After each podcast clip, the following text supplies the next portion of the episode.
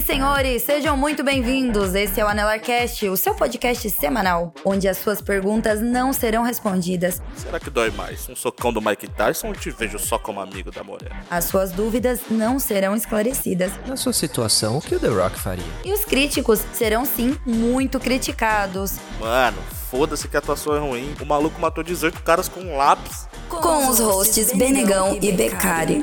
Olá,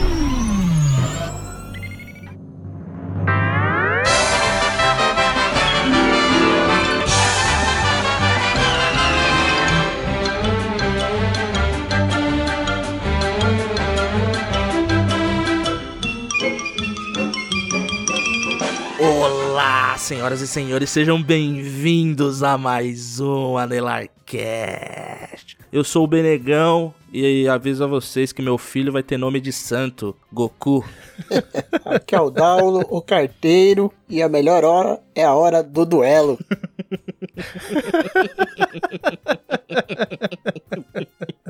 Aqui é o Becari e hoje estou cercado por marujos de água doce. Olha aí, referência obscura. e aí, cara, como vocês estão, mano? Tranquilo. Quando eu vi a pauta, bateu uma nostalgia aqui. Porra, essa pauta de hoje é nostálgica, hein, mano? Pauta de nostalgia? É, de novo, você acredita? Ah, eu acho que é o segmento do podcast aí é nostalgia, né, cara? A gente tá ficando velho mesmo, né? Ai, no meu Pô, tempo, caralho, no meu velho. tempo. Mas o que, que a gente vai fazer que vai trazer tanta nostalgia assim? Hoje, um, um tema do episódio, cara, claro, né? Pelos bastidores, a gente teve inúmeras discussões no que seria, mas a gente chegou à conclusão que é um top 5 primeira divisão dos animes da infância. É o top 5 série A. Série A, top 5 Série A. Mas por que Série A, cara? Porque a gente viu que né, tem a série B. E vamos fazer Ah. uma segunda parte que vai ser série B dos animes e desenhos da nossa infância. Então, o episódio de hoje é Top 5 animes e desenhos da infância série A. Mas é top 5, top 5 mesmo, de verdade? É top 5, top 5 e. Pode ter umas menções honrosas, não sei, mas é top 5. E menção honrosa se tiver é no final que faz, né? É no final que faz. Você tá aprendendo direitinho. Você tá Só confirmando aqui, não, né? Confirmando, não, é. posso, não posso errar. Não pode, não pode. Aqui não tem espaço pra erro, não, cara. Menção honrosa, Doug, falei, foda-se. Olha que maldito, mas é um cara maldito. Polly, se tu me cortar, tu tá fudido, muta cara. ele, Poli, muta ele. Esse cara aí, ele tá indo contra as regras. muta ele. É rebeldia, cara. Então fechou, bora pros recadinhos. Na volta a gente vai falar sobre esse top 5 nostalgia. Bora.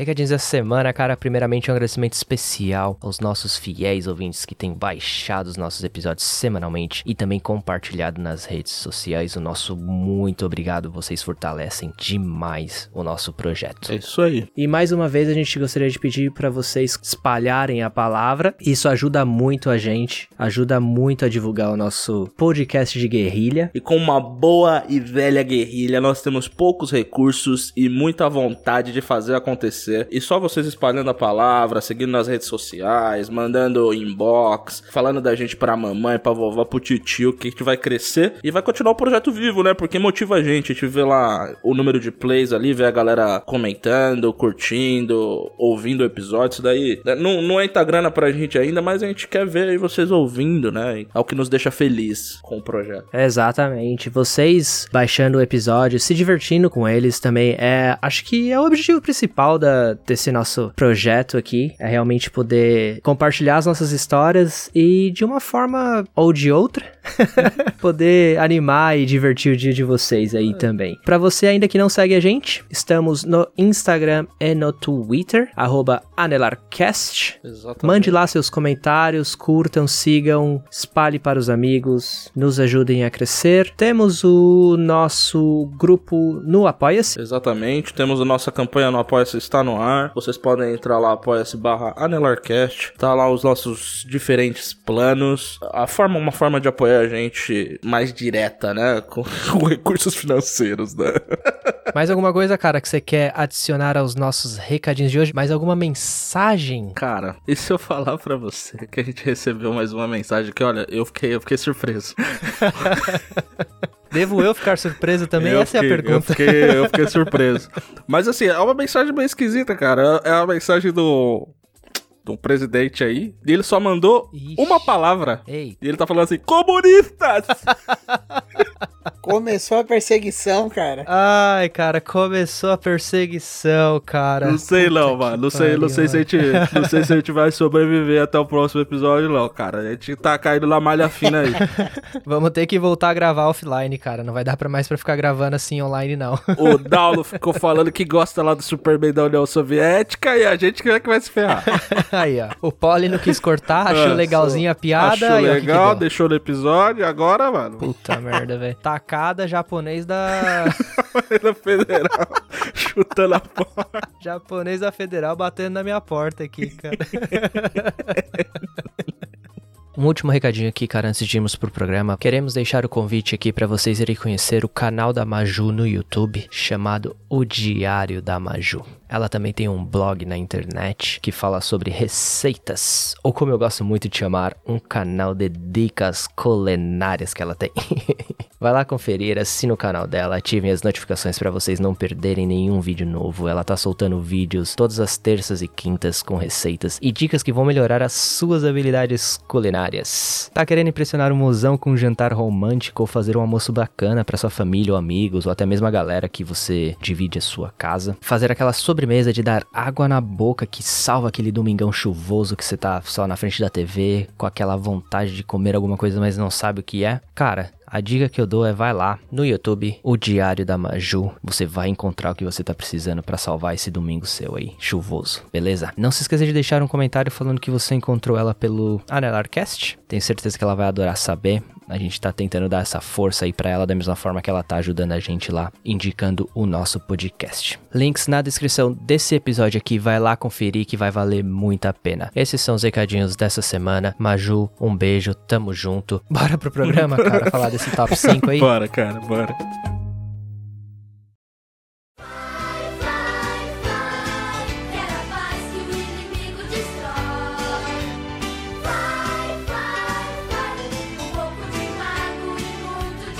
Como toda a infância, né, nós tivemos aí os nossos animes e desenhos favoritos, né, cara? E hoje a gente veio trazer uma listinha, deixar bem claro que essa lista é pessoal, né, de cada um, vão ter aí semelhanças e diferenças entre nós. Não é a lista final dos melhores animes e fora de contestação. Deixar claro que não, isso daqui não é CD de Na Balada da Jovem Pan, não com os melhores hits. Não, não é. Isso daqui é uma lista nossa, pessoal, de top 5. Exatamente, o que, o que mais marcou a gente, o que a gente lembra com mais carinho, o que a gente gostava mais e tal. Inclusive, na minha lista teve muito anime e muito desenho que ficou de fora e eu fiquei, às vezes, trocava um, colocava outro. Aí tem vários, assim, que ficaram fora do... Que a gente começou com o top 10, né, cara? Aí Isso. teve vários que, come- que ficaram fora do top 10 e eu falo, puta, eu gostava pra caralho disso daqui, mas não entrou no final. Enfim, vão ter inúmeras opiniões diferentes aqui e a gente só veio aqui listar os que a gente gosta mais. Yeah, eu não quero apontar dedos aqui nem nada, mas alguns aprenderam finalmente o que, que significa fazer uma lista em um top 5, né? E a diferença entre eles. Exato. Mas é isso aí, né, cara? Vivendo e aprendendo, né? Vivendo e aprendendo, não vou falar quem fui. Começa, Começa agora o nosso novo formato Top 5 Série Five, four, three, two, one, go. Na quinta posição de Becari. Qual que é a sua quinta posição aí, cara? Cara, minha quinta posição com muita dor no coração, mas com muito alívio também por outro lado, ficou Tim Tim.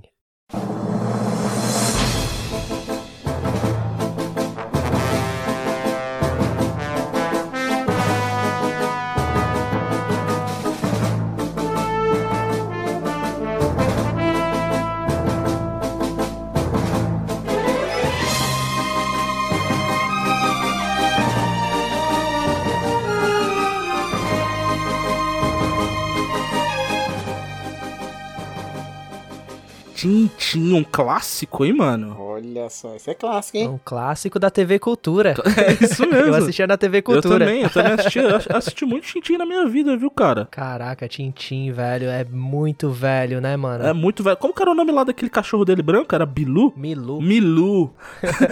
Milu era arrumador de problema, mano. Vira e mexe quebrava a patinha, mano. Ele mexe quebrava a patinha. Agora me refresca um pouco. Qual que era o contexto do Tintin? Ele era tipo um. Indiana Jones com franjinha, cara. Era tipo Indiana Jones. Ele era um repórter, tá ligado? Ah, ele tá. era um repórter investigativo e ele vivia caindo em confusões e armações, né, cara? Muitas confusões e muitas armações. o desenho ou a animação, como você queira chamar. É, então, inclusive teve um, teve um filme dele agora recente, Recente, teve poucos anos atrás. Eu acho que foi até um pouquinho Então, mais. eu não assisti esse filme, cara. O filme é bem legal, mano. né? Ah, é? É bem legal. O filme é bem legal. Eu fiquei com medo de assistir e ele arruinar a minha memória afetiva do, do desenho, pra ser bem honesto com você. É que assim, ele é aquele estilo 3D, né? Então, assim, o visual é visual 3D, né? O que às vezes fica É. meio bizarro. Só que ele é estilizado, né? Então ele não tenta Uhum. imitar um ser humano, entendeu? Ele, ele tenta imitar os traços do desenho. Entendi. Só que ele fica no meio do caminho, tá ligado? Entre ser 100% fiel e, ter, e ser um pouco mais humano ali o desenho. Então, o visual você pode causar estranheza, mas o- a animação tá bem boa e a história que eles contaram lá tá bem legal. Ah, legal. ah, entendeu? Faz sentido. Acho legal quando eles fazem. Eu não sei se vocês gostam. é, Tem muita gente que não gosta, mas quando a galera faz filmes assim, os ovas, né, da vida aí, umas Uhum. animações, uns filmes aí de coisas antigas. Tem muitos que quebra, né? Igual o Beccari falou, a memória afetiva, mas tem alguns que resgatam ao contrário, verdade. né? É Muito Acontece legal muito mesmo. Daulo, qual que é a sua posição número 5 aí, meu irmão? A minha posição número 5 é a Liga da Justiça.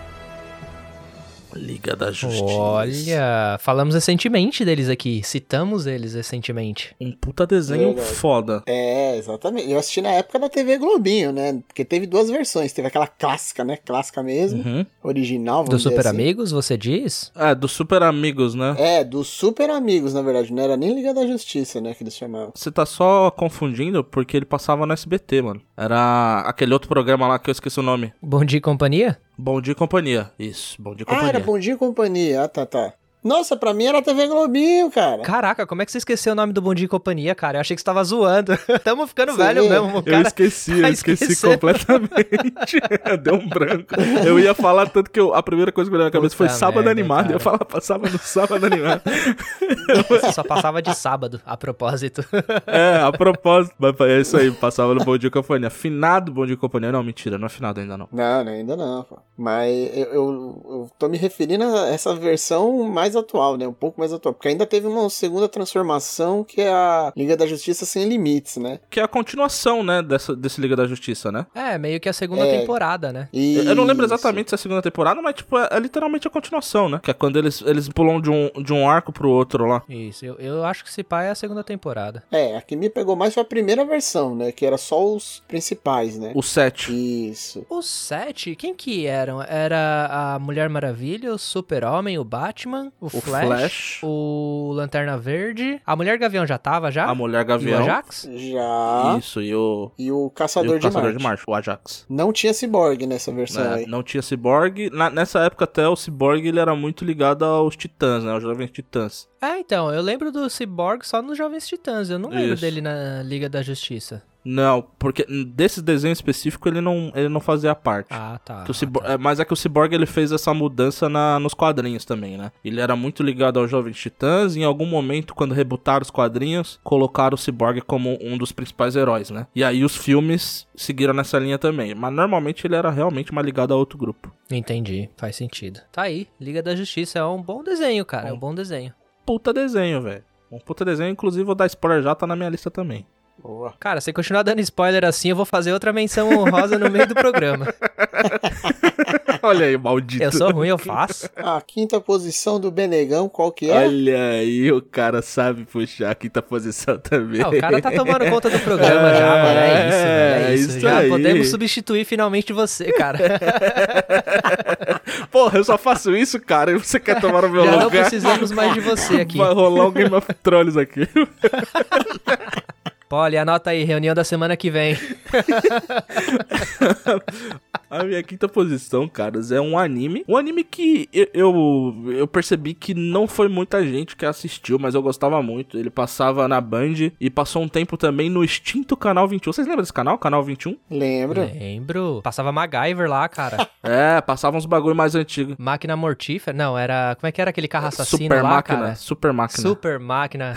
não era o assassino, faz- esse era o carro que salvava, na verdade. É, o Super Máquina era bonzinho. O carro assassino é aquele filme do Stephen King lá, o Christine. Verdade, verdade. Carrinho Puta, vermelho. canal 21, mano. Saudoso canal 21. E nesse canal maravilhoso, canal 21, passava um anime chamado Bucky, caras. Que inclusive tem uma das melhores aberturas de anime que eu já ouvi na minha vida. Polly, toca aí pra nós.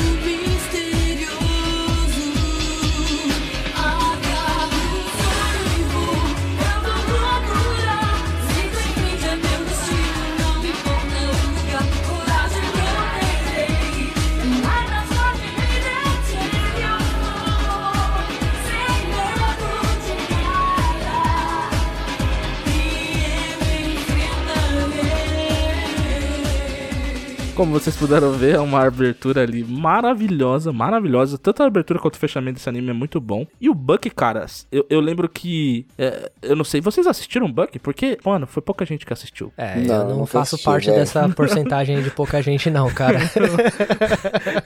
Porque assim, uma coisa que aconteceu é que o Bucky ele só tem uma temporada. Ele, o anime ele só tem tipo uns 26 episódios. certo. E ele, assim, ele é um shonen clássico. Tem o Bucky, que ele é uma grande criança, e o objetivo dele é virar uma grande criança, e ele tem que passar por 12 mundos e chegar na torre principal lá do mundo dele. E como todo shonen clássico, ele passa por diversos problemas, atravessando esses 12 mundos e, e evoluindo conforme vai passando os episódios, tá ligado? Evoluindo as habilidades dele. Mas o, o que tinha bem de famoso nesse anime, entre aspas, não era um poder, é que ele tinha uma espécie de, de ser que andava com ele, que ele chamava de espírito, que era uma bolinha rosa que explodia. Era isso o anime. E ele desenvolve daí. É uma mistura de, de Pokémon com Cavaleiros do Zodíaco e, e, sei lá, Dragon Ball, um pouquinho de Dragon Ball, tá ligado? Mas, mano, era bem da hora, eu gostava pra caralho. Quando você fala que ele era uma criança grande, você quer dizer que ele era alto? Era não, isso? não. É porque no, dentro, dentro do anime, grande criança era como falar capitão do exército, tá ligado? Era uma função.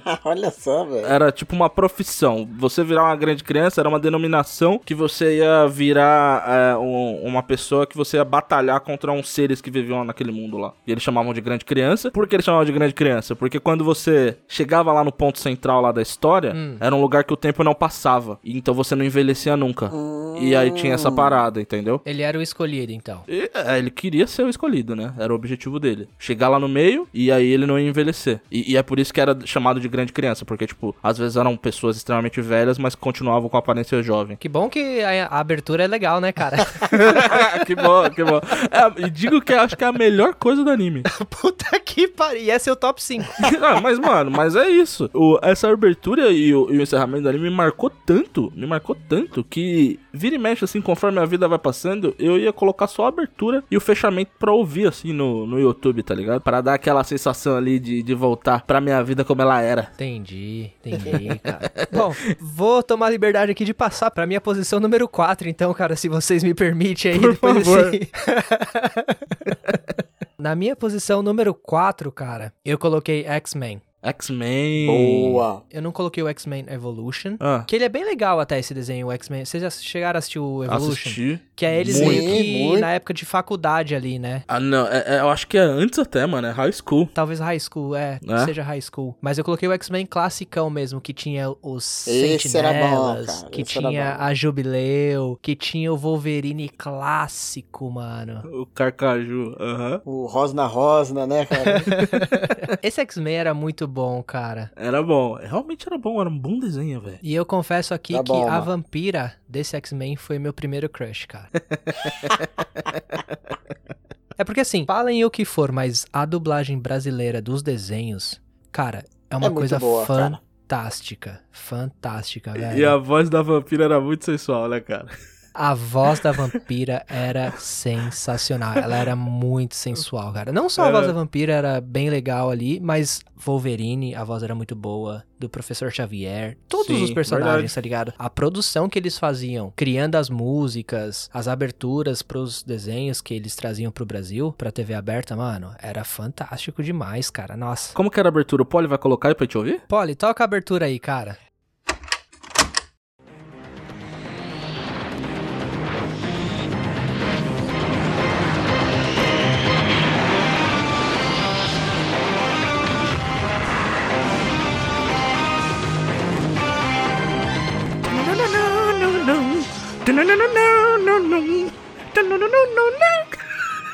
Teu nome é Polly, é, cara? Teu nome é Polly, é? Ah, desculpa, cara. Eu me empolguei. Eu me empolguei cantando aqui. Boa.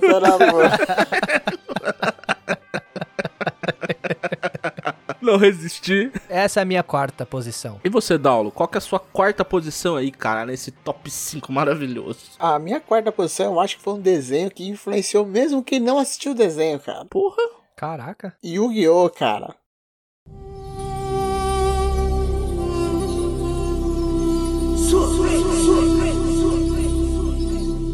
Esse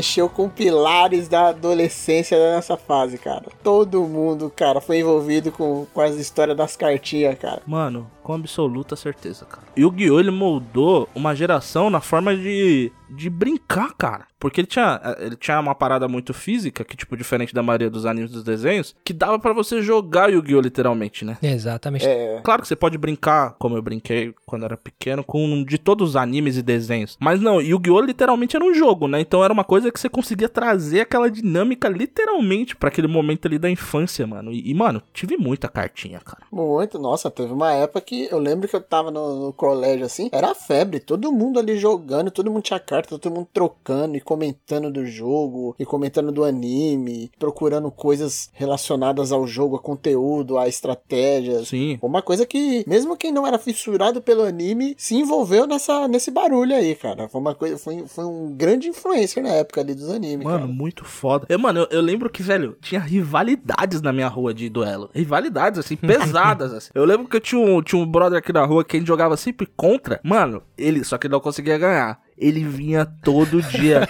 e batia no meu portão, mano. Ei, vamos subir aí. Vamos aí que tá na hora do nosso duelo. Hoje eu pensei num bagulho diferente, eu vou ganhar de você. Mano, todo dia, velho. Todo dia ele batia no meu portão. Eu subia lá e lavava ele com o sangue dele mesmo.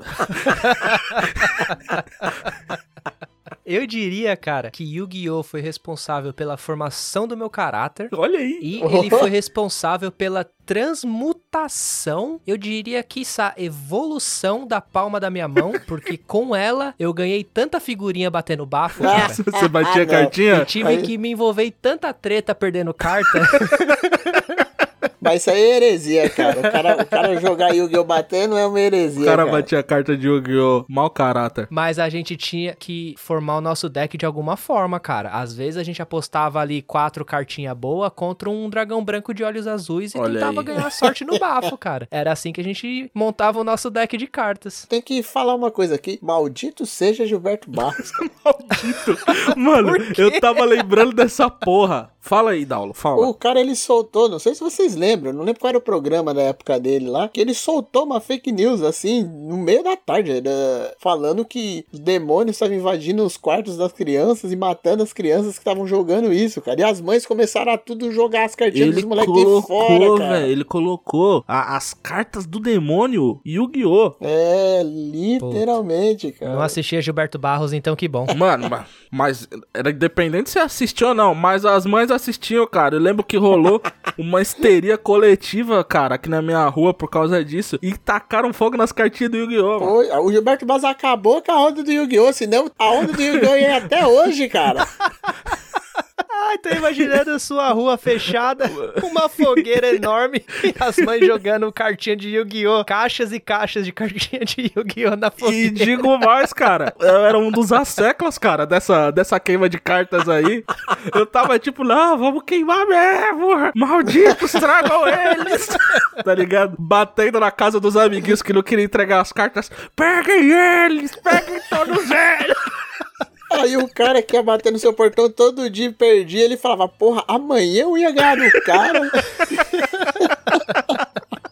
O mundo desse garoto desabou. E eu virei, velho, um fanático religioso que queimem eles, queimem todos. o cara até hoje não teve chance de uma revanche, cara. Até hoje. O cara quis terminar 100%. Eu acho que você tava por trás disso aí, cara. Eu percebi que cada partida ele tava ficando melhor, mano. Aí eu. Eu falei, não, uma hora eu vou perder e eu não vou conseguir lidar com a derrota. Porque essas derrotas são doídas, cara. E caras, agora eu posso falar agora do que está na minha posição número 4? Manda que depois da sua posição 4, o bicho começa a pegar, porque aí é, o aí top entra no, 3. é, entra no pódio. Aí é bicho grande, hein? Posição número 4? Super choque, caras.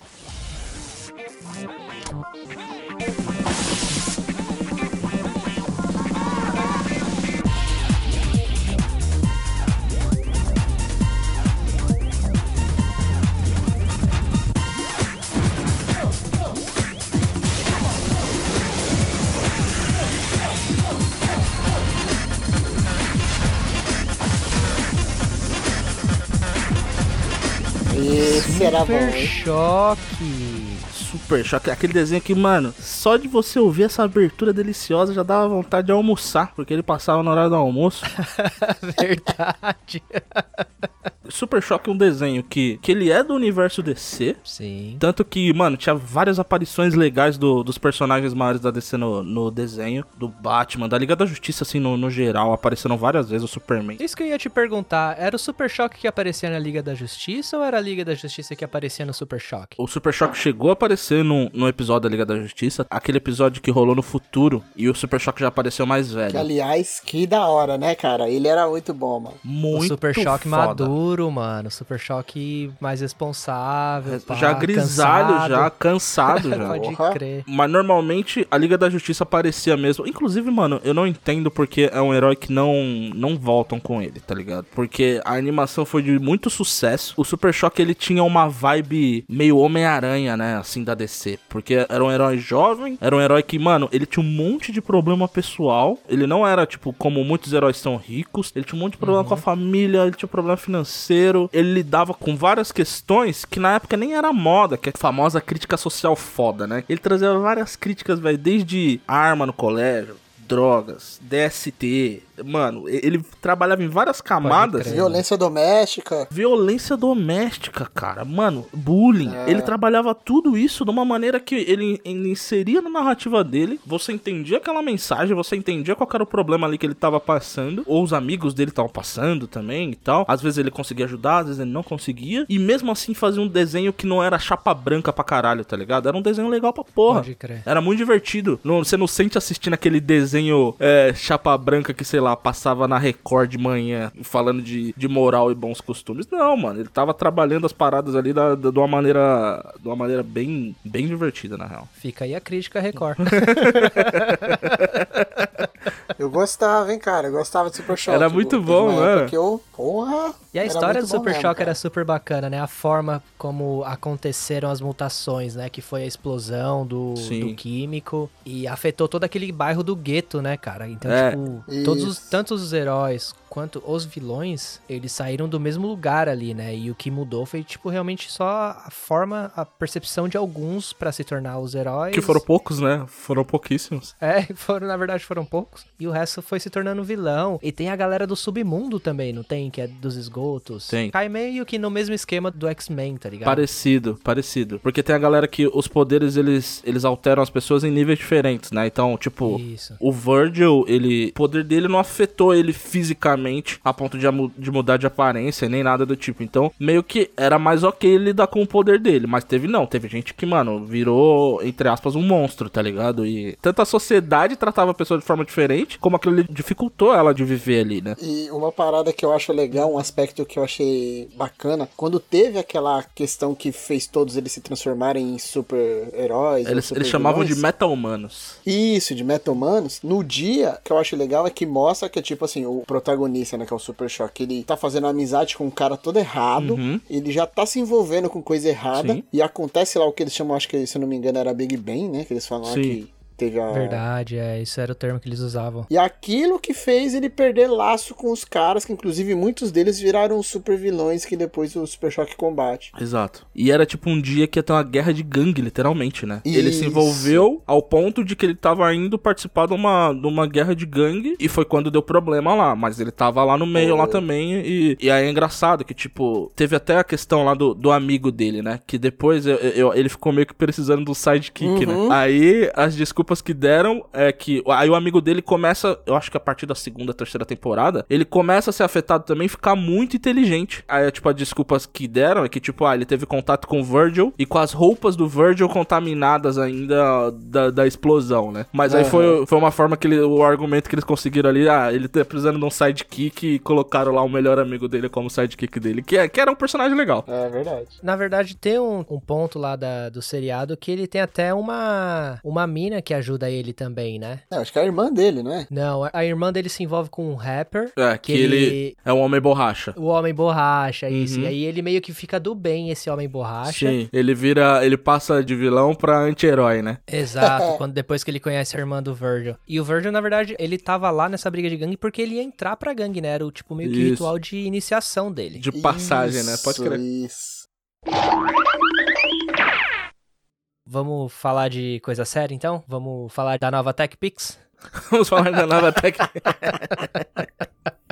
Bom, daqui pra cima é correria e gritaria então, hein, cara? É isso aí, é isso aí. Top 3 é, é coisa séria, top 3 é, é só cachorro grande. Bora lá. É jogo valendo agora, hein, mano? É valendo, é valendo, valendo. Não pode mais errar. Posição número 3. Eu quero ouvir de você primeiro, Benegão. Então, cara, posição número 3 aqui já tem um, um desenho citado que está na minha posição 3 e é Liga da Justiça, cara. Eu assisti demais Liga da Justiça, Muito mano. boa, muito boa. Eu assisti demais, assim, e eu adorava, tanto, tanto a primeira versão quanto a Sem Limites. Eu adorava as duas versões, mano. Os arcos que eles conseguiram adaptar da- das HQs foram muitos, muitos, muitos, muitos. E assim, dos melhores arcos, assim. No desenho da Liga da Justiça a gente viu desde da invasão e da traição lá da, da Mulher Gavião. Ah, no final você vê o, o Superman lutando contra o Darkseid, tá ligado? Você vê, tipo, é bem o, bacana, né, mano? o Batman, talvez com a versão mais da hora que eu já vi do Batman, assim. Talvez esse Batman da Liga da Justiça ele só perca pro Batman que eu joguei no, no, no Xbox, tá ligado? Do jogo. Aham. Mas por uma questão de que quando você joga, você se sente muito mais envolvido, às vezes, com a história, tá ligado? Mas eh, eu acho que pra assistir, esse foi o melhor Batman que eu já assisti. O Superman, que não é o dos heróis meus favoritos, é um Superman da hora nesse Liga da Justiça também. E tem personagens secundários, assim, fantásticos, tá ligado? Tem o Arqueiro Verde, tem a Canário Negro, tem o, o Marciano. O próprio Flash. E eles conseguiram trabalhar, mano, o relacionamento do Lanterna Verde com a Mulher Gavião. Que eles trabalham isso o desenho inteiro, assim, tanto do relacionamento começando quanto do relacionamento terminando. Eles tendo um remember e meio que decidindo no final, falar assim, mano, cada um segue sua vida. Eles conseguiram trabalhar um, um arco inteiro de relacionamento durante o desenho, tá ligado? Resumo: Liga da Justiça foi um, um desenho que trabalhou ali heróis que eu gosto muito, dos melhores arcos possíveis e de formas assim, mano, de forma espetacular. Por isso tá no meu top 3. Ressaltando de novo, claro, o trabalho sensacional da dublagem brasileira que foi feito. Bom pra caralho. Puta, é muito bom, mano. é Muito muito bom. bom. E nessa parte aí do Liga da Justiça também rola aqueles flirts entre a Mulher Maravilha e o Batman, não rola? Sim, Ou eu tô muito maluco? sim. Rola. Ah, é verdade, é verdade. É uma parada que é até meio rara de ver. Nos mais atuais, você vê. Nos quadrinhos, você vê muito o Superman se relacionando com a Mulher Maravilha. Mas na época desse desenho, era o Batman e a Mulher Maravilha parada. E era muito legal de ver, mano. Era bem legal,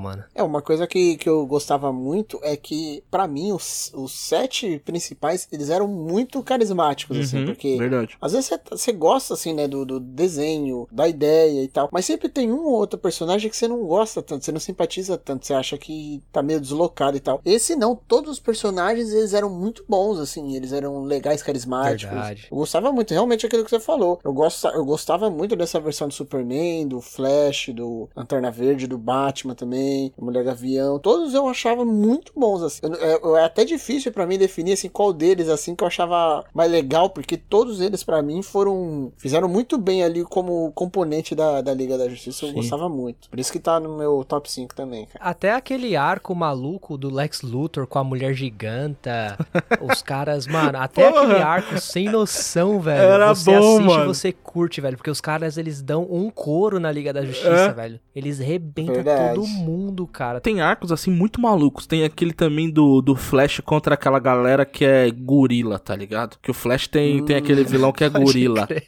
E que é um gorila super inteligente, mano. E aí tem uma cidade na África que ela, ela é de gorilas também. E, mano, é, é um arco muito sem noção, mas mesmo assim é bom, cara. É É impressionante. boa, né, cara? Ah, observação. Esse- essa versão do Lex Luthor também é sensacional, Boa cara. pra caralho. Eles fizeram de tudo com esse Lex Luthor. Trabalharam ele, tanto ele vilãozão de organizar a Liga da Injustiça, né? Porque ele organiza, né? A Liga, a Liga da Injustiça. Quanto teve o Lex Luthor que ele, no final da, da saga dele mesmo, ele tá fundido com Brainiac, né? E ele vira, tipo, mano, um, um super ser lá fundido com Brainiac. E ainda trabalharam aquela versão que, mano, que pra mim são os meus episódios favoritos, que é aquele arco que eles vão naquele futuro alternativo da Liga da Justiça, que o Superman matou o Lex Luthor presidente, mano. Pô, tá é bom. E aí, tipo, a Liga da Justiça tá toda deturpada, eles viraram meio que uns ditadores, tá ligado? E aí rola o confronto da Liga da Justiça do, do universo, digamos, um, com esse universo paralelo que eles viraram ditadores, tá ligado? Que é um puta arco foda. Esse eu acho que é o meu arco favorito. Eu gosto muito daquele arco que. Eu acho que. é- é- Eu não, não lembro se é a Liga da Injustiça que, tá- que eles estão lutando, mas é algum grupo de super vilões que tem tipo um boneco de ventríloco sim, sim. que ataca. Sim, é. sim. Aí ele joga uma arma laser, alguma coisa assim no Superman, o Superman some. Aí ele fica gritando assim no fundo: Eu matei o Superman, matei. E todo mundo com aquela cara, Sim. não pode ser. E aí aparece ele num, num futuro alternativo junto com aquele cara lá que é imortal. Porra, que arco O fudido. cara. Savage, que era o Muito cara bom. imortal. Mano, Nossa, é Isso. muito Nossa, bom, muito cara. é bom, muito cara. bom. E aí tem todo o enterro do Superman, né, mano? Isso, cara, muito bom. O Batman é o único que não vai, tipo assim, no enterro oficialmente. Aí ele fica vendo das sombras, assim. Da é, sombra.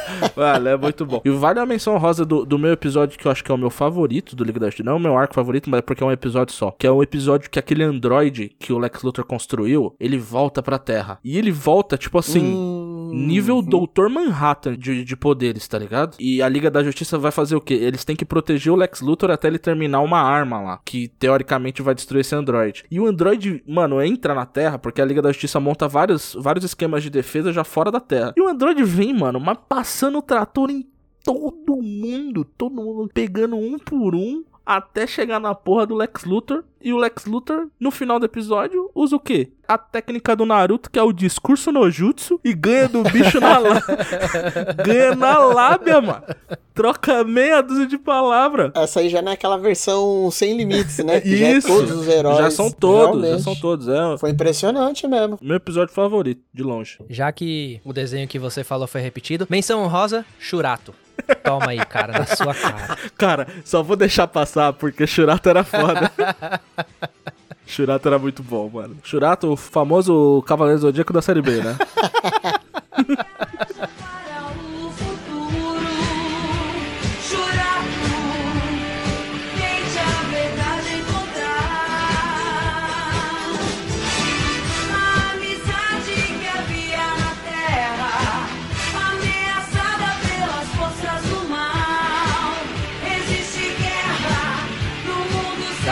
aí sua posição número 3. Ou a sua terceira posição. Terceira posição, é, o meu, o meu top 3 eu já adianto pra você que é tudo anime. Olha aí, otaku fedido. Pô, tá- E o cara, uma agressão rápida. rápida e rasteira. Eu não sabia, eu não sabia que nessa mesa aqui tinha otaku não, hein? Não fecha com otaku. Que nojo. Não esperou nem eu fechar a boca.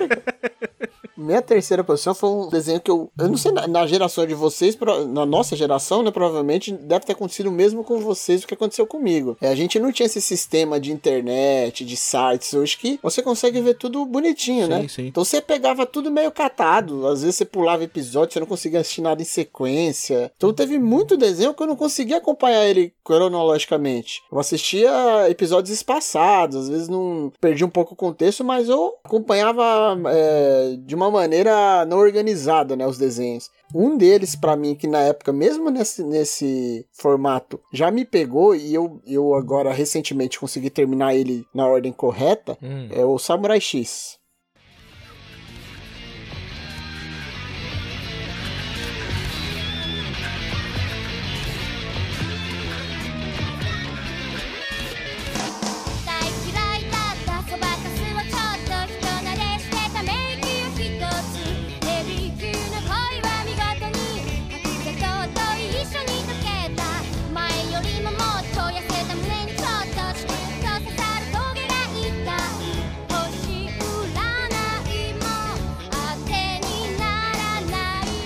Samurai X é bom, cara. É muito bom, cara. Eu lembro que eu não conseguia assistir muito Samurai X, porque eu lembro que ele passava muito na TV a cabo, principalmente. Na TV Passava aberta no ele... Cartoon, né? É, ele não passou muito tempo na TV aberta e, e também provavelmente não passou todos os arcos dele, né? Aham, então, eu, eu, eu fui nessa, nessa pegada. Eu assisti, às vezes eu tava percebendo que eu tava assistindo num, num canal, daqui a pouco em outro, às vezes em um horário. Eu pegava ele meio que sem querer e acabava assistindo. E, cara, eu falava, mano, que desenho foda, cara. Que, que, que anime fudido. Cara, era muito bom, mano. Eu, eu, eu gostava, gostava muito dos traços do desenho, das lutas. Não eram seres assim super poderosos, mas deixou muitas habilidades de luta. Então, cara, eu falava, quando eu assistia aquilo, eu falava, meu, o que, que é isso? Esse desenho é muito bom. Ele era aquele desenho dramático, não era Sim. aquele desenho que tinha muito. é, uma comédia ali por trás pra atenuar, não, não tinha. Era literalmente um desenho que apoiava muito no, no drama pessoal dos personagens, muita seriedade, muita tensão o tempo inteiro. Então foi um desenho que, na época que eu, que eu assisti, eu falava, cara, esse desenho me pegou muito por causa disso, sabe? Eu sempre gostei dessa coisa carregada, dessa tensão, desse drama, dessa coisa de. A maioria dos personagens tá sempre ali lutando pra sobreviver e, e ou mata o adversário ou, ou morre num. Uhum. Inclusive, aqui o, o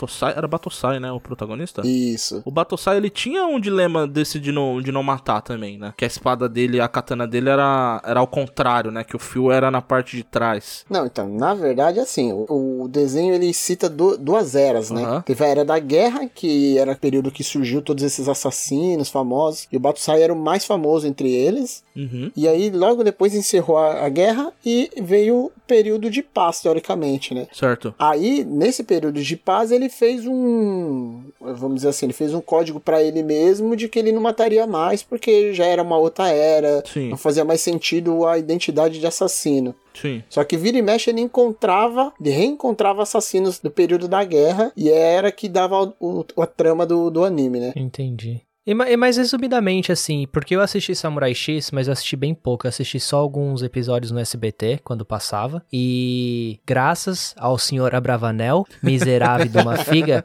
que pegava as fitas do anime e jogava pra cima que nem cartinha de... Que nem cartinha de telespectador e selecionava umas nada a ver e colocava lá pra gente assistir. Então a gente assistiu o primeiro, o quinto, o vigésimo quarto, depois passava o oitavo. então eu não entendia muito. Mas qual que era meio que a missão do Samurai X? Vocês vocês lembram? Tipo, rolava alguma coisa? Qual que era a história principal, assim, resumidamente? Então, na verdade, assim, não- ele não tinha uma missão. É que, na verdade, o que acontecia? Ele se tornou, na guerra, uma figura muito famosa. Ele era o mais famoso, né? É, ele era um assassino na época lá muito mai- o mais habilidoso, Certo. que matou mais gente. Então ele ficou aquela, o nome dele virou uma marca na era. Ele virou tipo Entendi. o grande Batsai, Ele era- todo mundo que Inclusive que era ele. era o retalhador, não era uma parada assim que ele era conhecido? Isso. Então tinha muita gente que ia procurar ele pra tentar vingança de alguma coisa que aconteceu na guerra, Ah, ou tentar tá, derrotar entendi. o cara que era referência né, de, assassino, né? E ele tinha aquela parada que ele era meio que um andarilho também, não era, mano? Ele tava Isso. sempre. Aquela parada de ele tá sempre em movimento e, a, e às vezes é aquele cara que ele tá sempre trombando na aventura, né? No, no caminho dele. E as coisas vão Isso. acontecendo. A aventura que encontrava É. ele, não era ele, nunca era o contrário. Inclusive, o Samurai X é um dos poucos animes que tem um live action que é elogiado, mano. Eu nunca assisti, todo mundo fala pra mim, cara, assiste, que E é é muito bom. Muito bom. Eu acho que são três, se eu não me engano. E, e é um dos poucos, cara, que todo mundo fala assim, mano, essa adaptação ficou bem feita. Mesmo com, com limitações, né? Que quando você vai fazer uma live action. Mas eu acho que até por causa do estilo, que não é uma parada assim. Não tem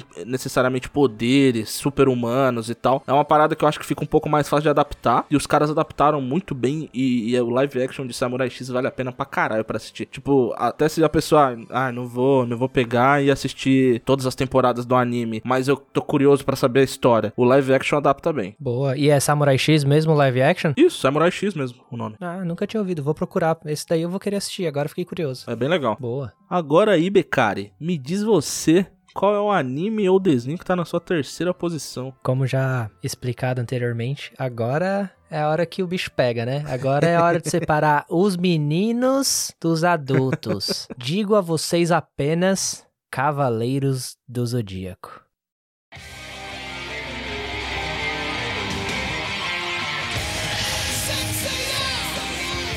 Os Cavaleiros do Zodíaco.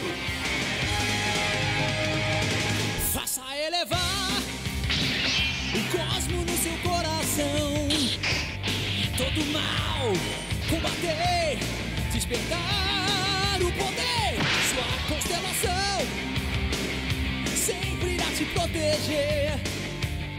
Supera a dor e dá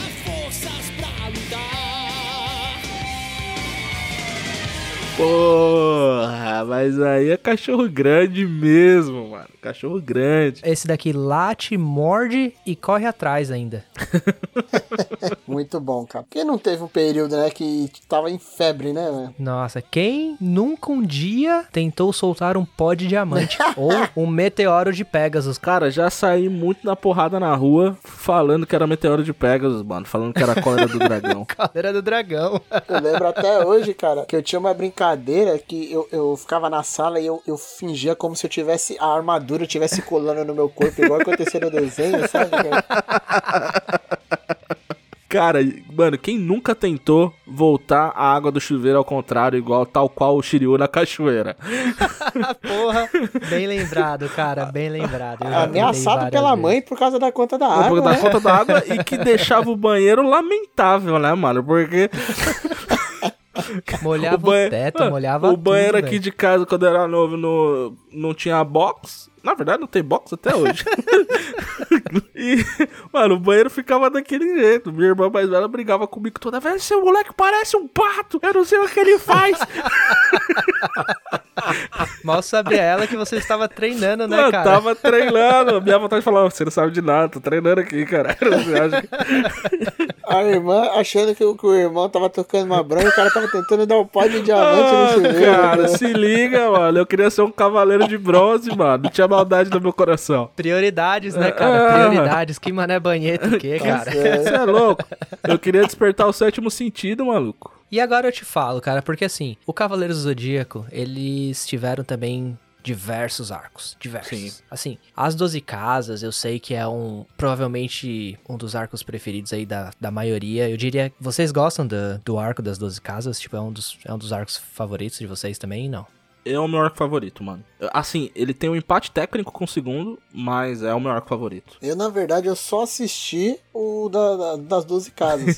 Sério? Pelo mesmo problema do Samurai X. Eu não, eu não, Não pegava, não não pegava. tinha um lugar pra, pra assistir, cara. O segundo e terceiro arco, você já tinha que ter alguma coisa pra caçar. Uhum. Não passava na TV. Os 12 casas passou, então eu conseguia É assistir. que era o que entendeu? mais passava das 12 casas. É, então, exatamente. O Cavaleiro Zodíaco, ele teve aquele bagulho que, tipo, ele teve a fase que ele estreou no Brasil, acho que pela manchete, Isso. mas teve a fase que ele voltou pela Band, mano. É. Que ele migrou bastante de uma emissora pra outra, é verdade. Só que a Band, eu acho que ela comprou todos os arcos. E ela, comprou passava direitinho. Ela passava direitinho a Sim. Band. Ela passava do. ah, Tanto que era até engraçado que quando acabava, ela reiniciava, né? E reiniciava. Uhum. E aí no dia seguinte era batata. Primeiro episódio de novo e de novo até o fim. Mas qual que, qual que é o seu segundo arco preferido ou empate Então, técnico com o, o meu primeiro? segundo arco favorito já é do arco do, do Cavaleiro Zodíaco quando ele voltou, que é o, o arco do Cavaleiro Zodíaco que é da saga da saga do Santuário do de Hades, a saga de Hades do Santuário, que é quando os cavaleiros eles voltam e o inimigo é o Hades, tá ligado? E alguns cavaleiros de ouro voltam como as seclas do Hades. E na real você vê, eu acho que é o mais foda pra mim no caso, é que você vê a saga dos cavaleiros de, de ouro que morreram subindo as 12 casas dessa vez, tá ligado? E eu adorei essa inversão. Hum, E você acompanha entendi. esses caras que, que voltaram agora como guerreiros do Hades, subindo as 12 casas. Claro, você vê também, você acompanha também os Cavaleiros de Bronze, mas os Cavaleiros de Bronze nessa, nessa primeira parte do, desse arco, eles são, eles são bem coadjuvantes, assim, tá ligado? Entendi. O foco é nos Cavaleiros de Ouro que morreram e voltaram. Tem um arco que eu, que eu gosto bastante, que é o da Helga, que são os dos nórdicos. Muito bom, cara.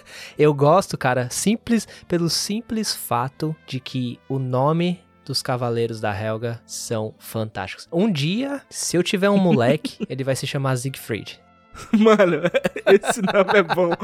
Esse, é, Esse nome é muito bom, pra cara. caralho. Esse nome é bom pra caralho. Siegfried é bom pra caralho. E esse arco eles voltam com umas armaduras diferentes, né? Eles voltam com umas armaduras. Ou não, esse arco eles ainda eles voltam com as armaduras renovadas, né? O Mu, eu acho que ele cura todas as armaduras. Então, é porque eles vivem quebrando aquela porra daquelas armaduras, né, cara? A armadura é uma bosta, velho.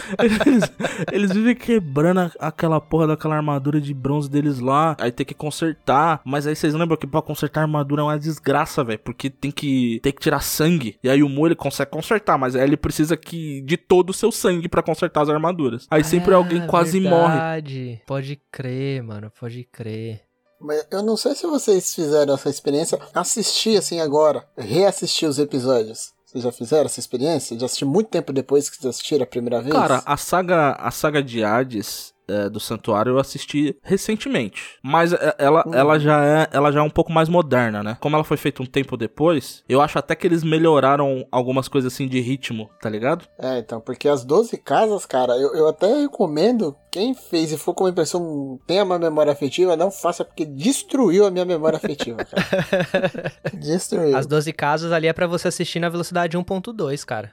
Porque, Não. nossa senhora, velho. Mas eu vou falar pra vocês, não precisa. Porque justamente eu acho que por causa desse problema que o Daulo comentou, eles fizeram uma versão agora da- das casas que tem, que eles enxugaram um pouco. Ah, é? É, tipo, não fizeram de novo, né? Mas assim, editaram pra ser mais dinâmico, tá ligado? Eu acho que justamente porque realmente é um problema de Cavaleiro do Zodíaco, cara. Era um outro tempo, né, cara? Era uma outra linguagem, assim, de anime. Sim. E que as coisas eram muito devagar e. Mano, é- era meio foda mesmo. É que quando você era criança, naquela época, a gente não tinha mais o que fazer, né, mano?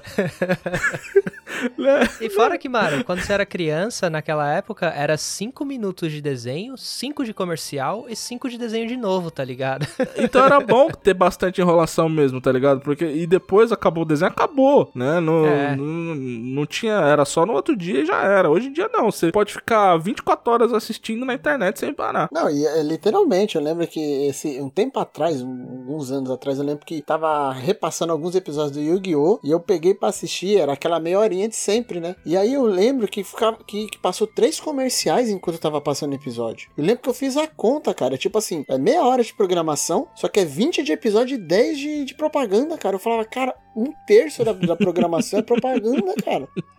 Falei, Que loucura, mano. Como é que a gente aguentava um negócio desse? Você é louco, cara. Cara, a gente não tinha escolha. que não tinha o que Absurdo, fazer, não tinha o que fazer, era, era só É, isso mesmo. Ainda Cavaleiro do Zodíaco, o Beccari até comentou aí do, do Siegfried. Qual? Eu quero saber de vocês. Dos Cavaleiros de Bronze, qual era o cavaleiro favorito de cada um? Porque aqui isso daí dá pra definir o caráter. Tá. E dos Cavaleiros de Ouro, no, qual que era o cavaleiro favorito de vocês? Certo. De bronze, eu lembro que eu gostava muito do Yoga. Yoga. Yoga é foda. E você, Beccari? Pra mim também, cara, era o Cisne, cara. O Yoga. Tem dois caras aqui do time gelo aqui. Isso explica muita coisa. Isso explica muita coisa, hein? E você, cara? O meu era. Eu sempre gostei desse estilo. O meu era o Wiki, mano. Ah, o Bad Boy. É o estilo Bad Boy. Ah. Diferentão ele, né? Ah, eu cara? gostava dos caras fodão, mano. Eu gostava dos caras fodão. E, e o Wiki vinha e resolvia. Ou ele era o problema, ou ele resolvia o problema. Era 8 ou 80, mano. Não... É tipo a cerveja, né, cara? Não, mas o Wick era muito foda mesmo. Ele era o Wick foda, ele era foda, assim, não dá pra negar. velho. O peso que ele tinha como personagem, né, velho? O peso dramático que ele tinha era foda demais, mano. E tanto assim que ele era um personagem até que eles não usavam muito ele, né? Normalmente o- a fórmula do Cavaleiro Zodíaco era, mano, tá aqui o- o- os quatro cavaleiros tentando resolver o problema. Aí quando chegava num problema que era muito grande pra eles, o Ikki aparecia. Aí o Ikki resolvia e aí eles seguiam a jornada lá, entendeu? Aí de repente, às vezes o Ikki voltava no final, mas meio que o Ikki não colava com os caras, né? O Ikki ele Era tipo nos Power Rangers que tinha lá o verde, É. né? Que ele chegava e resolvia. Exato, era tipo o Cavaleiro de Bronze especial. E É, E, mas ele não colava com os caras. E daí ele tinha aquele jeitão dele, né? Meio ignorante e tal. Eu, eu acho que era o que eu gostava dele. E o Cavaleiro de Ouro? Cara, Cavaleiro de Ouro, eu vou dizer que eu gostava muito do Aiorus. Aioros, o Aioros, o de Sagitário? O de Sagitário? Ou ele era o de Leão? Não, é, o de Leão é o irmão dele, a Aioria. Aioria. A Aioria era, era o foda. Aioros era, era o Sagitário. É, o Aioros Acho é o que morreu, né? Tentando. Ó, spoiler de Cavaleiro do Zodíaco. Ah, é, isso, isso. É. spoiler de Cavaleiro Zodíaco. Spoiler. É, o Aioros é o que morreu salvando a Saori quando ela era bebê, né? Que deixou a armadura. Isso. Foda Ah, também, eu viu, acho que eu mano? gostava mais do Chaka, viu? Chaka era bom, hein, mano. O Chaka era o que Chaka, quando nossa. abria o olho, o bicho pegava, né? O Chaka era bom. Fudia mano. tudo, cara. Que é um bagulho que não faz sentido, né, na verdade. Porque o Chaka, ele, ele lutava de olho fechado pra economizar um, um sentido. É, E elevar o ki dele. Mas quando ele abriu o olho, é que, o mano, o chicote estralava, velho. É porque eu acho que explodia, não é? Não tinha uma parada assim que quando ele abria, é, é, todo aquilo que tava acumulado, ele soltava, assim. Aí era meio que poder acumulado. Qual que é o seu? Então, cara, o meu primeiro, é, na verdade, é um que só se mostrou na, na saga do. Realmente na saga do. Na saga de Hades, que é o Mestre Ancião. Que a gente não sabia. A gente sabia que ele, era, que ele foi um cavaleiro de ouro, mas a gente não sabia Aham. o quão foda ele era, porque ele tava sempre lá na cachoeirinha e tal. E a gente só descobre o poder dele na saga de, de Hades do Santuário. E aí ele virou meu cavaleiro favorito, mano. E a coincidência é que ele era do mesmo signo que eu, né? Aí eu fiquei mexido, né, cara? Aí eu falei, porra, é Libra. aí eu sempre ficava Ah, frustrado quando eu era pequeno, né? Porque, porra, todo mundo tinha uns ca- um cavaleiro fodão, né? Mais ou menos, que tem gente, né, que não gosta do cavaleiro, mas o meu nem tinha, tá ligado? Eu falava, porra, o Libra é um mestre ancião, só que, mano, ele é só um velho, não, não faz porra nenhuma, tá ligado? Era melhor ser assim do que ser do signo de peixes na quinta série, cara. Então, eu era signo de peixes na quinta série, né, cara? Cara, se eu era esse cara aí. Se Ai, ai, Ah, é outros tempos, né, mano? Você realmente era difícil, mano. Não dava, não dava. E o pior é que você fica a saga inteira, velho. Isso porque o de peixes é o último, né? Você fica a saga inteira, mano. Aquela ansioso pra saber quem é, né, velho? E o de peixes é o mais foda e não sei o que. Chega no de peixes, malandro. A zoeira, né, velho? A zoeira não tem limites. Além dele, dele ter características que na quinta série não eram aceitáveis, né? Porque eram outros tempos. Ele nem era fodão, cara. Nem Talvez ele era o cavaleiro de ouro mais fraco também. Aí era foda. Não, mas tanto é que eu acho que ele foi o que foi mais facilmente derrotado, eu acho. o que fazia dele tão foda, ou o que fazia ele ser tão foda, é que ninguém conseguia chegar nele. Não é, mano? Então, é, tipo, Quem- todo mundo falava, mano, É, é, o cavaleiro que passava- nunca foi derrotado. É, quem, quem passava de 11 cavaleiros de ouro? Ninguém passava, né, mano? É, mano. Mas o, o de Aquários também era foda, que era... O de Aquários, Porra. ele era o mestre O- do Yoga, não era? O mestre do Yoga. E é o meu segundo favorito, mano. A, luta dele e do Yoga foi uma das mais bonitas do, daquela saga ali, tá ligado? Não, na verdade, ele era o mestre do mestre do Yoga, Isso, né? isso. Ele era mestre do mestre do Yoga. Era o legal da luta dele do Yoga. É que além do sétimo sentido, o Yoga ele tinha que alcançar o que eles falavam lá que dos Cavaleiros de Gelo, que era o zero absoluto, né? Que é tipo a temperatura mais baixa possível. E, e tinha esse desafio pro Yoga, mano, e era muito foda. E o Yoga tinha todo um peso dramático dele também, de visitar a mãe dele no, no navio que afundou. e, mano, eu falar pra você, era difícil prender a respiração do jeito que ele prendia ali, cara. Filha da Malandro. puta, velho. O cara, ele tava na fase do luto que mais difícil, eu acho. Porque, mano, ele ia visitar a mãe dele lá no fundo daquele mar, no Ártico, cara. Era, mano. Ah, o vagabundo quebrou um iceberg na no murro? Top 2, cara. Começamos. Daulo, eu escolho você. Bom, o top 2 eu tenho que falar que tem até uma dor no coração não colocar no top 1, cara. Ixi. Cara, cara, quando eu falar você vai saber. Ah, Dispensa comentários, cara. Dragon Ball Z. Dragon Ball Z.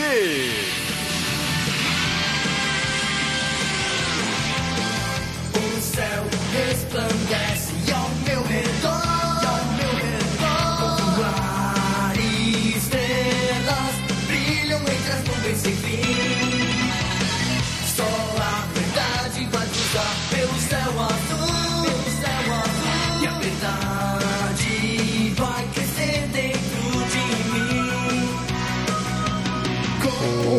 É pariu. Se tem algum desenho que fez as crianças tentarem imitar o protagonista dando um poder, igual Dragon Ball Z fez, cara, eu desconheço, cara. é. Você ia no parque e via criança tentando dar Kamehameha, cara. Não existe, cara. Nenhum outro desenho conseguiu fazer isso. Os caras pedindo energia pra soltar a Dikdama. Exato. Quem não levantou os braços mandando energia para Goku, cara, um dia. Nossa, cara. Quem não ajudou Goku, né, cara? Se você falar que nunca fez isso, cara, eu desconfio do seu caráter. Porra. Mano, realmente, velho, é um anime que moldou o caráter de uma geração inteira aí, né, cara? Sim. Nossa, cara. Quem não tentou virar Super Saiyajin ficou com dor de cabeça, cara. Tá no meu top 2 também, viu? Dragon Ball Z é o meu top 2, já adianto pra vocês também. Olha aí, olha aí. Eu percebi que vocês colocaram Z, né? Porque assim, Dragon Ball teve Aham. várias fases. Sim, sim. Teve a clássica do Goku pequeno, que é só o Dragon Ball. Teve o Dragon Ball Z. Teve o Dragon Ball GT, que hoje em dia nem mais é canônico, né? E agora tem o Dragon Ball Super, que eles continuaram a história depois do Z, é de forma canônica. Mas assim, eu- vocês colocaram o Z, eu acredito que de propósito, porque é a melhor parte, né, mano? Ah, eu gosto. Assim, o primeiro Dragon Ball não me pegou tanto. Eu Uhum. lembro que eu assisti, assim, foi aquela leva de desenhos que eu assistia, mas não me pegou. Uhum. O Z realmente foi o que me pegou, que foi, foi diferencial, foi da água pro vinho. Sim. Eu sou do, daquela parte da galera que gosta do GT. Eu sei que tem muito hate o GT, Sim, né? é. Mas eu gosto muito. Eu dou, eu dou um pouco de hate no GT, cara. Eu, eu vou confessar.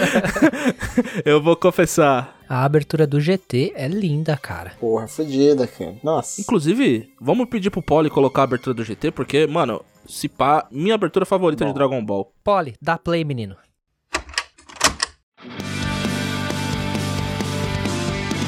Seu sorriso é tão resplandecente que deixou meu coração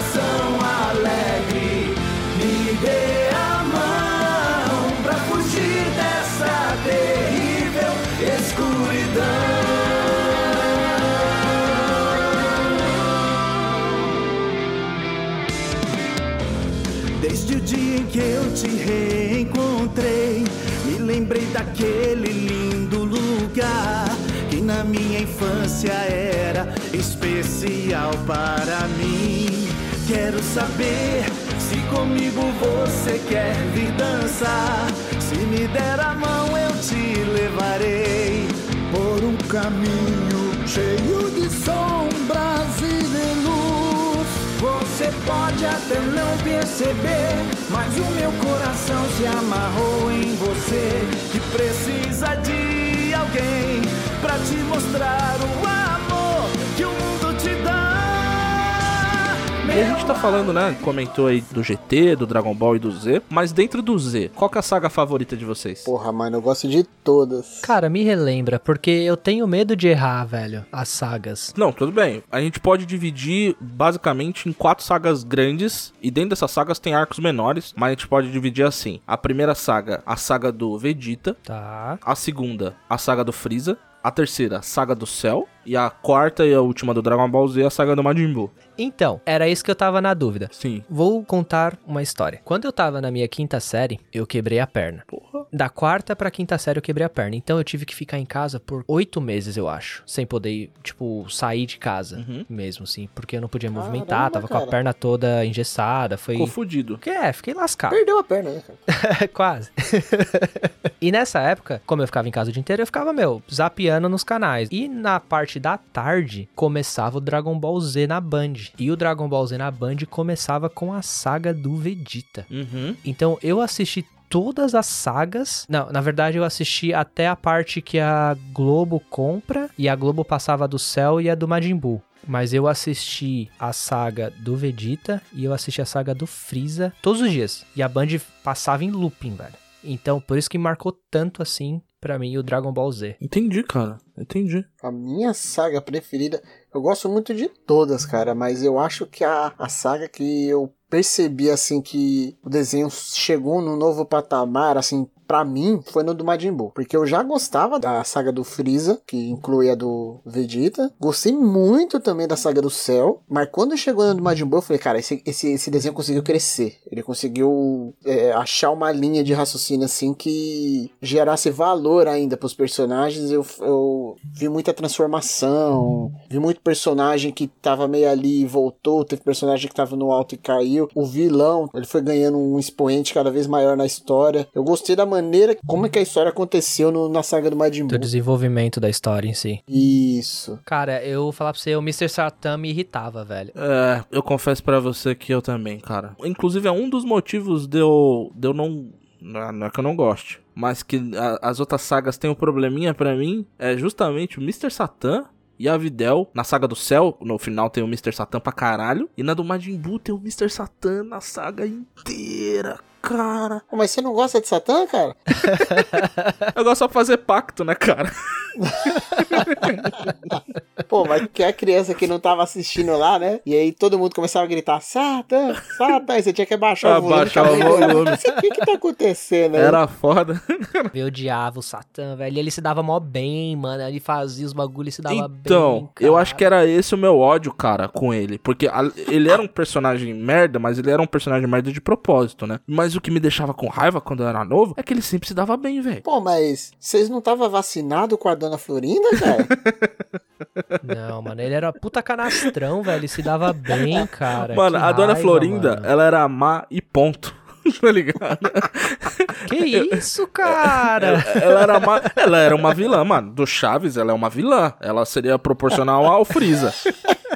Ai, a saga do Freeza é que tem os androides, não é? Não, a saga do céu que tem os androids. Porque é muito boa, mano. Inclusive, eu já, vou, já uso como gancho que a minha saga favorita, até o Danilo conversou aí um pouco, vocês falaram um pouco de como eh, vocês se envolveram com o Dragon Ball e tem suas sagas favoritas. Eu lembro que eu assistia muito o Dragon Ball do Goku criança, adorava, adorava, simplesmente adorava. Só que quando eu, eu entrei em contato de novo com o Dragon Ball, era na saga realmente do, do Goku e do Vegeta. E aí, mano, eu percebi que teve uma mudança muito drástica, né? Uhum. Eu falei, mano, já começou com o, o Goku enfrentando o irmão dele, né? O Raditz. E o Raditz era Sim. muito mais forte. E aí ele precisou se juntar com o Piccolo e o Goku vai e morre. Aí tem todo o lance lá do caminho da serpente e ele vai treinar no céu lá com o Sr. Kaiô. E ele volta, cara. E, e aí tem todo aquele lance do Piccolo criando o Gohan e tal. Aí ele volta, quando finalmente o Goku volta, ele tem que enfrentar o, o arco inimigo dele. Primeiro enfrenta o Nappa, dá um pau no Nappa. Aí tem a luta dele que até hoje é, é talvez a luta mais maneira que é a do Goku e do Vegeta. Uhum. Aquilo ali, mano, tá gravado na minha memória, aquela luta dos dois, né? Porque ela tem muito, muitos altos e baixos. O, o Vegeta vira, vira Ozaru, o Goku começa a usar todas as técnicas novas. Só que o Vegeta é muito forte. É tipo assim, as paradas não vão dando certo. Tá todo mundo já meio quebrado. E no final, quem salva o dia é o Yajirobe, cara. Ele corta o, o rabo do Ozaru lá quando do, do Vegeta quando ele tá distraído e consegue transformar o Vegeta em pequeno de novo.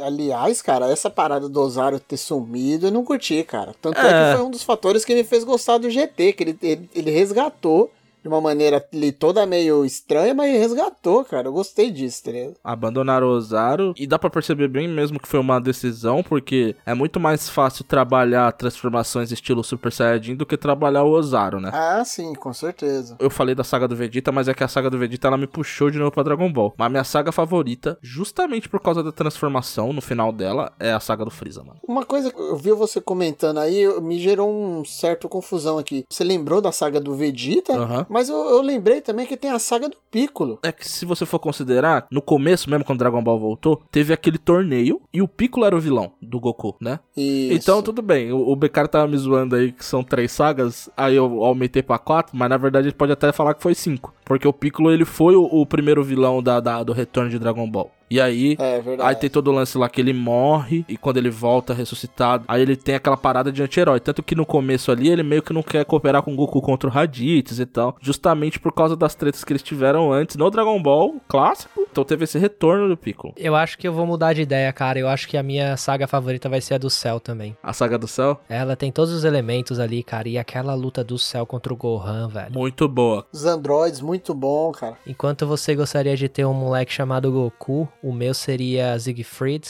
e o próximo seria Gohan, cara. Porra. Inclusive tem, mano, tem uma geração inteira aí de, de pessoas que se chamam Gohan por causa de Dragon Sim. Ball, mano. Eu conheço um Gohan. Verdade. Ô, o cara que faz o meu shift aqui pra trabalhar é Goku o nome do cara. Aí, ó. Divindades. Qual que é o seu top 2 aí, cara? Manda pra gente. Então, mano, o meu top 2 aqui, na real, ele já foi citado, meus amigos. Como assim, cara? Meu top 2 é Cavaleiros dos Zodíacos. Ele já foi citado, a gente já conversou aqui bastante sobre eles. É, é realmente a parada que talvez eu mais assisti depois do top 1. A gente já comentou bastante aqui, já comentamos dos nossos Cavaleiros já, mas né, nunca é demais falar que Cavaleiros do Zodíaco fez história, ele marcou muito a minha vida, mano. Marcou uma geração inteira. E. Menção honrosa, corrida maluca, cara. Toma aí. Toma aí, ó. Do nada toma menção rosa aí na cara. E ainda o desgraçado me fala corrida maluca. O Dick Vigarista e o Muttley, cara. Ai, caralho. Aquele maldito Dick Vigarista, se ele passasse mais tempo acelerando do que fazendo armadilha, ele ganhava aquela merda. O vagabundo só fazia armadilha quando tava em primeiro. Cara, é por isso que ele perdia, mano. Na hora que o Beccari comentou do, dos Cavaleiros do Zodíaco no top 3 dele, eu, eu não comentei. você- eu vou aproveitar que você comentou. Uma coisa que eu acho que ajudou muito os Cavaleiros do Zodíaco a ganhar o volume assim, de atenção que eles tiveram foram os bonecos, né, cara? Eles Porra. foram talvez o desenho ali, o conteúdo ali que mais trabalhou essa questão de boneco e, e desenho. Sim. Não tinha muitos, assim. Muito, To- todo muito. mundo queria um boneco, cara. Todo mundo queria alguma coisa do Cavaleiro do Zodíaco porque era bonito, né? As armaduras douradas. E você comprava até na feira. Então, eu- acho que os bonecos atraiu muita atenção da criançada porque a nossa geração ainda era muito apegada a isso, né? Hoje em dia, a- a- você dá um boneco pro moleque, o moleque vai jogar de lado e vai pegar o celular. Não, não tem vínculo mais, né? Pode crer. Mas na nossa época a gente pirava aquelas coisas. A gente tinha uns bonecos de, de Power Ranger, de, de Cavaleiro do Zodíaco, de aquelas coisas, as armaduras douradas. as arma- Às vezes tinha até alguns que tinham uns, efeitos, uns efeitinhos especial ali, uns sonzinhos. Porra, cara, aquilo ali pegou muito a nossa geração. Eu acho que ajudou muito o Cavaleiro do Zodíaco a virar o que virou, cara. Bom, então, mano, bora pro final round. É isso aí. Top 1, cara. Já que a gente comeu a sua vez ali no Cavaleiros do Zodíaco, eu vou deixar você começar com o seu top 1 aí. Qual que é o seu anime favorito, cara? É Dragon Ball, cara. Nós já comentamos. É Dragon Ball, meu anime favorito. mas é Porra, claro cara. que é. Só poderia ser Dragon Ball, MVP maravilhoso. Goku, te amo. Eu vou ter um filho chamado Goku na minha vida, cara. Eu, sei- eu tento soltar Kamehameha até hoje, irmão. Eu não superei Dragon Ball, cara. Eu nunca vou superar. Vou ser um eterno Dragon Ballista. É isso aí. Você deu sorte, cara, que eu tô sem menção honrosa agora.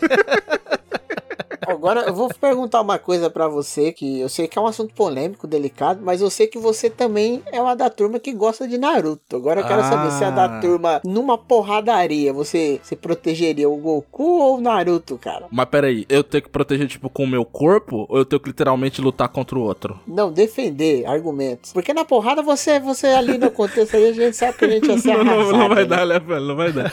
Não ia dar. Então, é, é engraçado você falar isso, cara, porque é, Naruto foi um, um anime que eu assisti depois de mais velho. Uhum. Na fase. Quando eu tava no final do, do segundo grau, eu comecei a assistir, mas assim, esporadicamente. E foi na faculdade que eu de fato assisti Naruto, assim. Quando eu, eu passei até, até acesso à internet, ficou mais fácil de procurar os episódios e tal. Foi quando eu assisti Naruto. E eu tenho uma ligação emocional muito forte com o Dragon Ball, de, de coisa de infância mesmo. Mas eu acho, como qualidade de anime, Naruto é melhor estruturado que Dragon Ball. Você é um herege, cara. Olha aí, olha aí, farpas. É melhor estruturado. Eu acho até que na forma que ele trabalha os, os personagens secundários, assim, ele, tra- ele soube trabalhar muito melhor. Dragon Ball ele tem muito personagem, mas a gente sempre acaba voltando pros mesmos três, tá ligado? De que são realmente bem trabalhados. Pro núcleo principal ali. É, até personagens que eram muito importantes em Dragon Ball, eles caem assim no total descaso, assim, tipo o Gohan. O Gohan, ele, ele saiu. Na própria saga que ele era o principal, que era do, do Majin Buu. No final da saga, ele foi jogado de escanteio, tá ligado? Tipo, é uma coisa que eu fiquei meio assim, tá ligado? Porra, o Gohan na saga do Majin Buu, ele queria fazer faculdade. Mano, foda-se, você é um guerreiro Z, porra. Se eu fosse, se eu fosse um guerreiro Z, eu, eu ia atacar fogo nas faculdades todas. É, mano. Aí, tipo, no Super, eles não consertaram isso. O Dragon, o, o Gohan continuou naquela pegada e o bagulho virou. O que eu gosto, particularmente, porque de fato são os meus personagens favoritos. Mas o bagulho virou Goku e Vegeta. Goku e Vegeta e acabou, tá ligado? E, Ah, mas enfim, eu só tô levantando isso porque eu acho que o Naruto ele soube trabalhar. Mesmo que no final, Naruto ele tenha voltado pro núcleo principal, porque querendo ou não tem que fechar a história. Mas eu acho que ele soube trabalhar muito melhor ali os personagens secundários, assim. Tem personagem assim que você considera pequeno, mas ele tem uma profundidade, tem uma história, tem um background lá bem profundo. E, e- e ele tem árvore genea- genealógica, Árvore você sabe a quê, história do- a árvore gene- ginecológica. Eu banelei pra falar genealógica, cara. Enfim, e é até engraçado. Eu acho que hoje, no meu coração, entre os dois, se eu tirar a nostalgia de lado, eu escolho Naruto. É mesmo, cara? Olha só. Ah, não, mas deixar claro aqui que ele não entrou no seu top 5 porque ele não passou na regra, né, cara? É, não No- passou no da regra. regulamento do torneio aqui. Exato, que é do. Que é quando a gente assistiu quando a gente era menino novo. Isso, menino jovem, Isso. marujos de água doce. Aí não, não- realmente não entrou. Até porque se a gente fazer um top animes e desenhos, eu tenho outros pra colocar, né? Esses é o da É infância. verdade. Menção honrosa, toma aí, cara. Attack on Titans, toma aí, menção honrosa, animes adulto. Porra, e, inclusive, spoiler aí pra galera já de, de tema, a gente vai falar de Attack on Titan aqui, viu? Sim, futuramente. Futuramente vamos falar de Attack on Futuro próximo. Vamos falar de Attack on Futuro Titan. bem próximo. Exato. Daulo, manda aí o seu top 1, cara. Cara, o meu top 1 foi um desenho que eu escolhi. Eu vou na linha do, do, do que o Marcelo falou. Eu não acho que ele, assim, ao tecnicamente, ao termos de trabalhar personagem de história, talvez ele seja o melhor, assim, que, que eu considero. Ok. Mas ele é de longe o anime que mais me afetou, assim, em termos de, de nostalgia, em termos de me ligar à história, aos personagens, naquele, naquele momento da minha vida que eu assisti. Certo. Que é um desenho que não acho que não é todo mundo que conhece, eu acho que a maioria talvez não conheça, mas o nome do, do, do desenho é Inuyasha. Quero mudar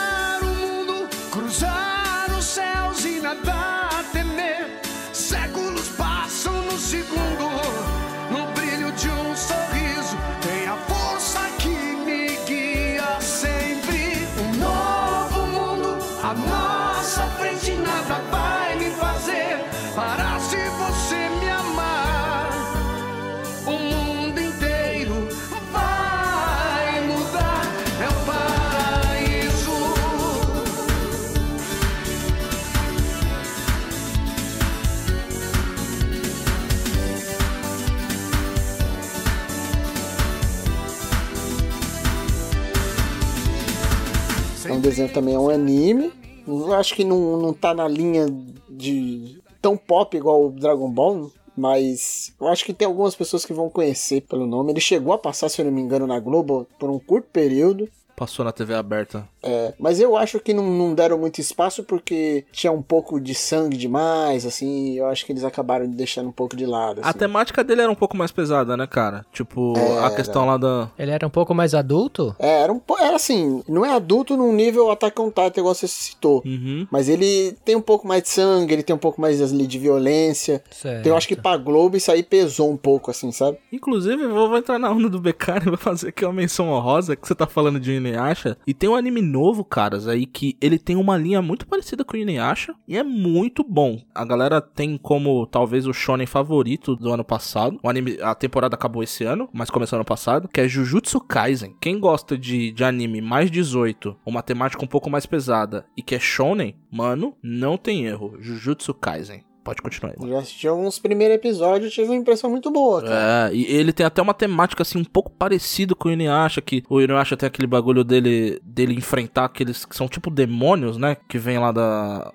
do- dos fragmentos. O Jujutsu Kaisen também, eles meio que eles exorcizam maldições, então tem uma parada assim, lembra um pouco de leve. Também vou dar uma olhada, nunca, nunca vi não. Eu não lembro, cara, de Inuyasha, eu acho que eu nunca vi, pra falar a real. Agora que você falou que ele é meio que um demônio e tal, eu lembrei um pouquinho, mas Ele eu não... tem a parada parecida com aquela coisa que a gente tava falando que do Samurai X que tem duas eras, né? Certo. Tem a era do Inuyasha, que eles falam que é a era feudal, Uhum. e tem a era moderna, que é da outra protagonista que anda com ele. A protagonista, ela viaja no tempo, que é- eles sempre citam que é 500 anos no passado. Tá. Ele vai pra essa era dele, que na- era basicamente uma era em que existiam yokais, que é o termo que eles usam. Que é como se fossem demônios, eram seres com poderes, assim, de vários tipos. A história principal basicamente é o seguinte: existem esses yokais, existem os humanos, e existe um grupo de humanos que tem poderes é, de purificação, poderes sagrados, assim, que eles chamam de sacerdo- sacerdotes. Tá. Tem os monges, sa- sacerdotisas, essas coisas. A história, ela, ela mescla um pouco essa, essa mistura, né, de clãs, vamos dizer assim, né? Certo. Os, os yokais querem matar os humanos, os humanos querem matar os yokais, e tem no meio disso os sacerdotes. E a Tá. coisa acontece de uma maneira que os yokais querem ficar mais fortes, e os humanos querem sobreviver, e as sacerdotisas querem é, nivelar um pouco isso, assim, elas ficam... Elas matam yokais que não são bons e tentam apaziguar os humanos com os, os yokais que não são tão bons. E a história é basicamente um RPG, né? Os, os yokais cada vez querendo ficar mais forte. E no meio disso tudo surge a Joia de Quatro Almas, que é uma joia que foi criada pela primeira sa- sacerdotisa que existiu. Ok. E quem tem aquilo amplifica os poderes. Então a história do, do, do, do anime basicamente é os yokais tentando pegar essa, essa joia pra tentar ficar mais forte que outros yokais e dominar. É uma batalha por poder, vamos dizer assim. A história do, do anime é uma batalha por poder. Certo. Você falou que passou na Globo um, um tempo? Passou, eu acho que passou, chegou a passar um tempo na Band também e na Globo, mas assim, foi flash, sabe? Foi tipo Aham. Coisa assim muito muito rápido. Mas eu, a- meu primeiro contato com ele foi no Cartoon Network. Da mesma maneira que os outros aqui na maioria da minha lista, eu não consegui acompanhar a história certinho porque pegava picotado, né? Uhum. E eu só fui conseguir assistir correto, assim, no tempo certo, cada episódio, na ordem certa, quando veio a internet, né? Bendita seja a internet. né? Bendita seja a internet. o cara tava pronto pra desgraçar o nome da internet aí ao vivo. Foi um anime que eu também não, eu não tive muito contato. Eu lembro que até, tipo, agora já, um- uma vez com o Daulo, eu assisti um- os primeiros episódios, né, mano? Mas na época eu não assisti muito, não. Eu, eu conhecia porque era, era famosinho, mas justamente eu acho que por passar pouco na, na TV aberta, aqui em casa a gente não tinha TV a cabo por muito tempo, então, tipo, não, não tive contato com o anime, tá ligado? E eu só de leve quando ele passou na Globo, e mais depois meio que não, não, não assisti mais. E agora, mano, pra fechar o nosso top 5 primeira divisão de animes e desenhos. Série A, cara. Série A. Série A. vamos, vamos com o seu top 1, Becari. Não somente pra fechar nossa série A top 5 desenhos animados, desenhos de infância, Tá foda isso, mas tá foda esse título gigante. Ah, não só pra fechar esse nosso top 5 da série A de desenhos de infância, mas pra fechar com chave de ouro. Olha aí. Apresento a vocês, põe aqui na mesa para apreciação de todos, Capitão Tsubasa, super campeões.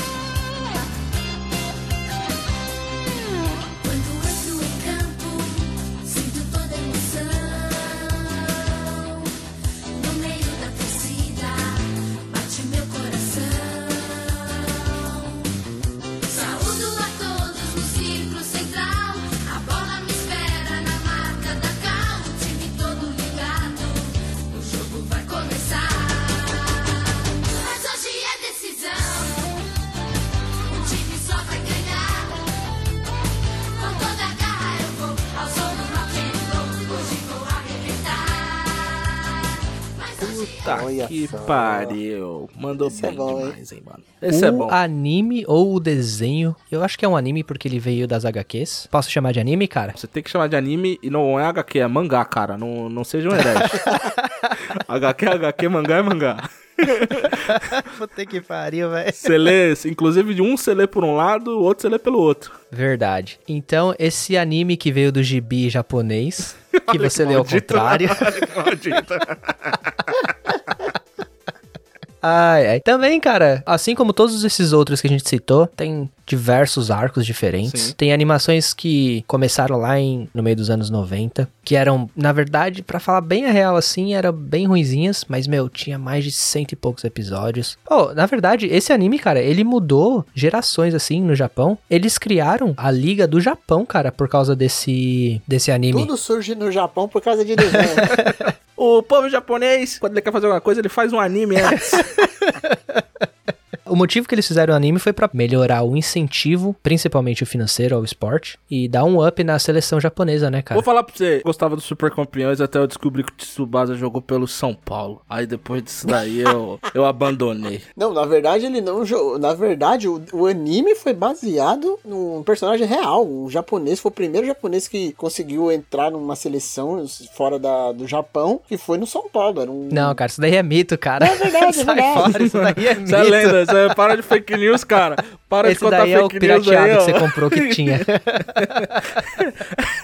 Não, é verdade, é verdade. Ele foi baseado. O Tsubasa ele é baseado num jogador dos anos 90. Que conseguiu passar na base do São Paulo. Isso daí é lá, o Mega e aí- Campeões, cara, que você tá, que você tá confundindo. Não é, cara. Esse daí é mito. Sai fora dessa.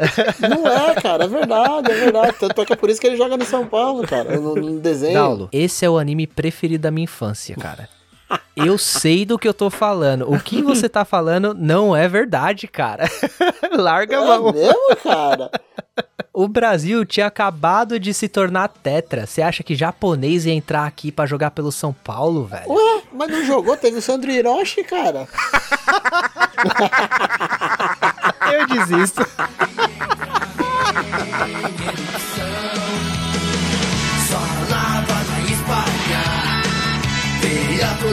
toda a fúria